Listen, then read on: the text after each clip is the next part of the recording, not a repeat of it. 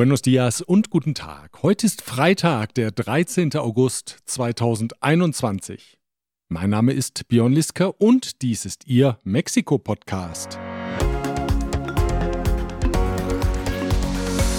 Diese Ausgabe erreicht sie mit der freundlichen Unterstützung von Rödel und Partner, Ihre maßgeschneiderte Wirtschaftskanzlei. Global Mobility Partners, Ihr Spezialist für Umzüge von und nach Deutschland. Von Wobesser Isiera, Ihre Anwaltskanzlei mit einem spezialisierten German Desk. ICUNet Group. Wir beraten, trainieren und begleiten Ihr Unternehmen und Ihre Assignees interkulturell weltweit. Die Wogen glätten sich ist der Titel dieser Ausgabe und der bezieht sich auf die beiden obersten mexikanischen Gerichte, in denen Ruhe einkehrt nach den Turbulenzen der vergangenen Tage und Monate. Wir blicken zurück auf ein neuerliches Treffen von Präsident Andrés Manuel López Obrador mit der US-Präsidentin Kamala Harris und bestaunen den Nachbau des Templo Mayor auf dem Hauptstadt Zocalo und hören noch rasch hinein in dessen feierliche Eröffnung, die am heutigen Freitagvormittag stattfand. Dies und mehr erwartet Sie in dieser Ausgabe, die auch von den folgenden Unternehmen unterstützt wird.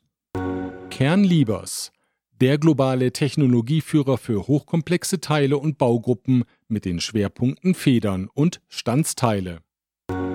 König und Bauer Latam, Maschinen und Services für die Druck- und Verpackungsindustrie. Klöme.com, der Spezialist für IEC-Elektrokomponenten im Bereich Automatisierung und Energieverteilung. Evonik, ein weltweit führendes Unternehmen der Spezialchemie. Die Links zu den Homepages finden Sie auf mexikopodcast.info. Nach dem Sturm, der durch die obersten mexikanischen Gerichte gefegt ist, glätten sich die Wogen allmählich. Beginnen wir mit dem obersten Gerichtshof, der Suprema Corte de Justicia de la Nación. Bekanntlich hatte Präsident Andrés Manuel López Obrador dem Vorsitzenden Richter Arturo Saldivar angeboten, dessen Mandat um zwei Jahre zu verlängern. Das Parlament hatte auf die Initiative des Präsidenten hin ein Übergangsgesetz beschlossen, das die Verlängerung der Amtszeit ermöglicht. Das Gesetz gilt vielen Experten als verfassungswidrig. Der Vorschlag des Präsidenten lautete, dass Saldivar den Vorsitz nicht planmäßig im Dezember 2022 aufgibt, sondern bis Dezember 2024 Vorsitzender bleibt, bis zum Ende seiner 15-jährigen Amtszeit als Richter an der Suprema Corte. Damit, so die Idee des Präsidenten, wäre er so lange Vorsitzender des obersten Gerichts, wie die Amtszeit von Präsident López Obrador währt. Das Argument des Präsidenten dahinter, nur Saldivar könne die dringend erforderliche Reform der Justiz voranbringen, weil er eine integre Ausnahme in einem von Korruption gekennzeichneten Berufsstand sei. Quiere llevar a cabo una reforma Poder Judicial que urge, porque jueces, magistrados, ministros están echados a perder. Hay excepciones honrosas, pero por lo general el Poder Judicial está podrido. Vier Monate lang lavierte Saldivar herum und traf sich in dieser Zeit wiederholt mit dem Präsidenten im Nationalpalast. Beobachter zeigten sich zunehmend besorgt über das Funktionieren der Gewaltenteilung. Am vergangenen Freitag nun verzichtete Saldivar auf die Verlängerung der Amtszeit und kündigte an, den Vorsitz im Dezember 2022 planmäßig abzugeben. Quiero informar que concluiré mi mandato como presidente de la Suprema Corte de Justicia de la Nación el 31 de diciembre de 2022, cuando termina el periodo para el cual fui electo por mis compañeros y compañeras ministros. Möglicherweise hatte er erkannt, dass der Gegenwind zu stark war und sowohl er als auch das Gericht großen Schaden genommen hätten, wenn er das Angebot des Präsidenten akzeptiert hätte. López Obrador gab die Schuld an dem Verzicht den anderen Richtern des obersten Gerichts. Die seien nun mal dem alten neoliberalen Regime verpflichtet und stemmten sich gegen den Wandel, den seine Regierung vorantreibe. El presidente de la Corte, Arturo Saldívar, pues es una gente honrada, seria, responsable, por eso no lo quieren sus mismos este, compañeros, que vienen del antiguo régimen. Saldivar äußerte sich nicht nur zu seiner eigenen Person, sondern auch zu den Vorgängen im obersten Wahlgericht. Wie berichtet, hatten in der vorigen Woche fünf der sieben Richter des Wahlgerichts den Vorsitzenden José Luis Vargas abgesetzt und ihn durch Reyes Rodríguez Mondragón ersetzt. Vargas wollte die Entmachtung nicht hinnehmen und wandte sich hilfesuchend an Saldivar in der Suprema Corte. Doch der machte klar, dass er für Vargas keine Zukunft sieht. La permanencia en la presidencia del tribunal del magistrado José Luis Vargas ya no es viable. Daraufhin traten sowohl Reyes Rodríguez als auch Vargas vom Vorsitz zurück, um den Weg frei zu machen für die Wahl einer oder eines neuen Vorsitzenden. Darüber entscheiden sollen die Richter in etwa einem Monat. Zeit also, in der sich die Wogen weiter glätten können. Harsche Kritik äußerte Präsident López Obrador an den Abgeordneten des Parlaments. Sie seien allesamt keine Demokraten und hätten Angst vor dem Volk, die Politiker der Regierungspartei Morena eingeschlossen, befand er. Einige der Parlamentarier, so schwächte er die Kritik etwas ab, seien wohl schlichtweg nicht richtig informiert. Tienen que ver con el miedo al pueblo, el miedo a la democracia. No son demócratas. O tiene que ver con que algunos ni siquiera se han enterado de que hace falta la aprobación de esa ley para que el primer domingo de abril del año próximo la gente pueda decidir si me quedo o me voy. Warum nun genau die Kritik? Nun, die Politiker, die sich derzeit in einer außerplanmäßigen Sitzungsperiode befinden, hatten zwar verschiedene Verhandlungspunkte auf ihre Agenda gesetzt, nicht aber die Initiative des Präsidenten, im nächsten April per Volksbefragung das Vertrauen der Wahlberechtigten einzuholen. Es bedarf einer gesetzlichen Grundlage, um das Plebiszit zu realisieren. Dazu haben die Abgeordneten aber offenkundig keine Lust. Aus der Opposition hieß es, um die Angelegenheit könnten sich ja die Abgeordneten der nächsten Legislaturperiode kümmern, die im September ihre Arbeit aufnehmen. Beschlossen haben die Abgeordneten in der außerplanmäßigen Sitzungsperiode am Mittwoch die Aufhebung der Immunität von zwei Abgeordneten, damit gegen diese juristisch vorgegangen werden kann. Gegen den Abgeordneten der Regierungspartei Morena, Benjamin Saúl Huerta, wird wegen des Verdachts der Vergewaltigung eines Minderjährigen ermittelt. Der Vorfall ereignete sich bereits im April des Jahres in einem Hotel in Mexiko-Stadt. Bei dem mutmaßlichen Opfer handelt es sich um einen 15-jährigen Praktikanten des Abgeordneten. Aufgehoben wurde auch die Immunität des Abgeordneten der Partei der Arbeit, Mauricio Toledo. Die Staatsanwaltschaft der Hauptstadt hatte bereits vor 200 Tagen den Antrag gestellt, dessen Immunität aufzuheben. Gegen den Politiker laufen Ermittlungen wegen der unrechtmäßigen Bereicherung. Toledo war in weiser Voraussicht Ende Juli zu seinem Vater nach Chile gereist. Nach Angaben von Oberbürgermeisterin Claudia Schenbaum hat die Staatsanwaltschaft von Mexiko-Stadt bereits beantragt, den Abgeordneten über Interpol suchen zu lassen. Ein weiteres, nun wieder virtuelles Treffen gab es am Dienstag zwischen US-Vizepräsidentin Kamala Harris und Präsident López Obrador. Im Beisein von Außenminister Marcelo Ebrard ging es bei dem Gespräch um die Themen Migration, Impfschutz, wirtschaftliche Erholung und die Öffnung der US-Südgrenze. Auch gemeinsame Infrastrukturprojekte, besonders in Mexikos Südosten, standen auf der Agenda, wie Außenminister Ebrard erläuterte. Entonces, ¿cuál es el objetivo en síntesis de ese diálogo de alto nivel? Compartir cuál es la visión que tenemos de los próximos tres años de ambos gobiernos, qué debemos hacer para mejorar la infraestructura entre los dos países, acelerar el crecimiento económico tanto en México como en Estados Unidos y eh, en particular el énfasis en la zona sur de nuestro país, que también sea incluida pues, en las iniciativas que podamos tener junto a los dos países. Nach Angaben des Außenministers sagte Kamala Harris zu, dass die USA noch in diesem Monat 8,5 Millionen weitere Impfdosen nach Mexiko liefern werden. Abgestimmt haben sich die Politiker offenbar über eine engere Kooperation beim Migrationsthema. Nur zwei Tage später gab es Berichte, wonach in den vergangenen Tagen regelmäßig zentralamerikanische Migranten aus McAllen und Brownsville in Texas nach Tapachula und Villahermosa ausgeflogen wurden.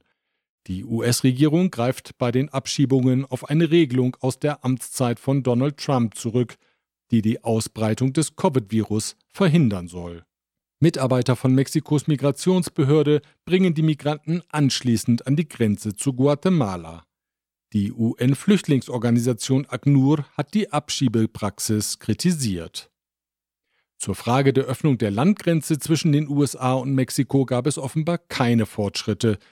Die US-Regierung will weiter abwarten. Zu einem Besuch nach Mexiko eingeladen hat Präsident López Obrador den US-Präsidenten Joe Biden für Ende September. Eine Antwort von US-Seite ist bisher nicht bekannt. Und jetzt noch ein paar kurze Meldungen. Das Jalisco-Kartell hat der Journalistin Azucena Uresti mit dem Tode gedroht. Der TV-Journalistin des Medienhauses Milenio wurde ihre angeblich einseitige Berichterstattung über die Aktivitäten des Kartells in Michoacán vorgeworfen. In dem Text, der von einem Kartellmitglied verlesen wurde und mutmaßlich vom Kartellchef Ruben Oseguera alias El Mencho stammen soll, heißt es: Ich habe nichts gegen die Pressefreiheit als solche, aber sehr wohl gegen persönliche Angriffe. Regierungssprecher Jesus Ramirez schrieb auf Twitter, die Regierung werde Maßnahmen ergreifen, um die Journalistin und die Medien als solche zu schützen. Details zu den Maßnahmen nannte er nicht. Die US-Regierung hat Ken Salazar als neuen Botschafter in Mexiko benannt. Der 66-jährige ehemalige Senator und US-Innenminister gilt als exzellenter Kenner Mexikos. Ganz undiplomatisch hat der neue Botschafter schon angekündigt, dass er sich für die Interessen der US-amerikanischen Energieunternehmen in Mexiko einsetzen wird. Es sind also deutliche Worte zu erwarten, wobei Salazar zugutekommt, dass er nicht lange nach Worten suchen muss. Spanisch ist seine Muttersprache. Vertreter von Regierung und Opposition aus Venezuela kommen ab dem heutigen Freitag in Mexiko-Stadt zu Gesprächen zusammen. Sie sollen die verfahrene politische Situation in dem Land lösen. Moderiert werden die Gespräche von mehreren lateinamerikanischen Regierungen, von Norwegen und dem Vatikan. Einmal mehr hat der Weltwährungsfonds Mexikos Regierung empfohlen, die Wirtschaft des Landes mit Reformen und steuerlichen Anreizen zu beleben. Diese Maßnahmen seien kurzfristig nötig, um die Auswirkungen der Pandemie zu dämpfen. Und einmal mehr hat Präsident López Obrador geantwortet, dass man ausländische Empfehlungen für die Wirtschaftspolitik nicht mehr befolge. Somos muy respetuosos de los organismos financieros internacionales, como el Fondo Monetario Internacional, pero ya no dictan la agenda del gobierno de México. Mexikos Zentralbank Banco de México hat den Leitzins um 25 Basispunkte auf 4,5 Prozent erhöht. Die Anhebung soll die Inflation bremsen, die derzeit bei etwa 5,7 Prozent liegt. Das von der Zentralbank angestrebte Jahresziel von 3 Prozent gerät in die Ferne. Vielleicht kann sich Mexikos Regierung Tipps in Berlin holen. Dort nämlich ist man auf eine findige Idee gekommen, weil nämlich auch in Deutschland die Inflation steigt. Man nimmt einfach die Energiepreise raus aus der Inflationsberechnung, dann sieht das Ergebnis schon viel sympathischer aus und das nennt man dann Kerninflation. Politische Innovation, Made in Berlin, ja, auch so etwas gibt es. Keine Entspannung hingegen gibt es bei der Covid-Lage. Mexiko registriert derzeit die höchsten in der Covid-Pandemie erfassten Infektionszahlen. Am Donnerstag gab das Gesundheitsministerium bekannt, dass knapp 25.000 Neuinfektionen innerhalb von 24 Stunden registriert wurden. Die tatsächliche Zahl liegt um ein Vielfaches höher, wie auch die Regierung in der Vergangenheit mehrfach eingeräumt hat. Die von der Regierung geplante Rückkehr zum Präsenzunterricht ab dem 30. August ist freiwillig für die Schülerinnen und Schüler und verpflichtend für die Lehrkräfte. Dies hat jetzt Bildungsministerin Delfina Gomez bestätigt. Es sei nicht möglich, eine Normalisierung der Infektionslage abzuwarten, sagte die Ministerin. Dies würde schlicht zu lange dauern. Pero también el temor o el miedo no nos puede paralizar. Si nosotros seguimos esperando a que esto pues, se vuelva ya algo normal, tardaremos mucho tiempo. Der Nachbau des Templo Mayor beeindruckt derzeit Besucher des Zocalo in der Hauptstadt. Aufgestellt wurde das Bauwerk im Kontext der 500-Jahr-Feiern. In diesem Jahr jährt sich bekanntlich zum 500. Mal die Eroberung Tenochtitlans durch die Spanier und die mit ihnen verbündeten indigenen Völker. Mexikos Regierung stellt die Feierlichkeiten unter das Motto des indigenen Widerstands während der Belagerung der Stadt die vom November 1519 bis zur Eroberung am 13. August 1521 dauerte, also exakt heute, vor 500 Jahren. Offiziell eingeweiht wurde der Nachbau am heutigen Freitagvormittag. Claudia Schenbaum sagte, mit der Invasion der Eroberer habe der Rassismus Einzug gehalten, der bis heute der Gesellschaft schade. Hablar hoy de México Tenochtitlan y los 500 años de resistencia obliga entonces a una indispensable política de memoria sobre la invasión de 1521, pues en ese momento histórico se originó uno de los fenómenos que aún lastiman a nuestra sociedad, el racismo. Präsident López Obrador ging erwartungsgemäß kritisch auf die Conquista ein und sagte, nichts rechtfertige eine auf Gewalt basierende Eroberung. La conquista y la colonización son signos de atraso, no de civilización, menos de justicia. De modo que la gran lección de la llamada conquista es que nada justifica imponer por la fuerza a otras naciones o culturas un modelo político, económico, social o religioso en aras del bien de los conquistados o con la excusa de la civilización. Das Aussehen des Tempels auf dem Zocalo basiert auf Ausgrabungen und Berechnungen der Experten des Nationalen Instituts für Anthropologie und Geschichte. Allerdings entsprechen die Maße des Bauwerks nur etwa einem Drittel des realen Templo Mayor. Dennoch ist der Nachbau keineswegs klein. Er hat eine Grundfläche von 26 mal 27 Metern und misst 14 Meter in der Höhe. In Szene gesetzt werden soll der Bau besonders nach Einbruch der Dunkelheit mit einer ausgeklügelten Beleuchtung und einer Projektion von historischen Etappen. Diese Darstellungen, die auch als Videomapping bekannt sind, dauern jeweils 15 Minuten und sollen bis zum 1. September allabendlich um 20.30 Uhr, 21 Uhr und 21.30 Uhr zu sehen sein. Gerechnet wird mit einem größeren Besucheraufkommen, die Stadtverwaltung hat mitgeteilt, dass 900 Personen gleichzeitig das Spektakel aus der Nähe ansehen dürfen. Die Warteschlangen dürften also lang werden. Aber Schlangen, wenn auch eher gefiederte Schlangen, gehören ja bekanntlich dazu, zum prähispanischen Lebensgefühl. Das passt also. Ich wünsche Ihnen ein Wochenende mit kurzen oder möglichst gar keinen Warteschlangen. Wir hören uns wieder am nächsten Freitag, wenn Sie mögen. Bis dahin.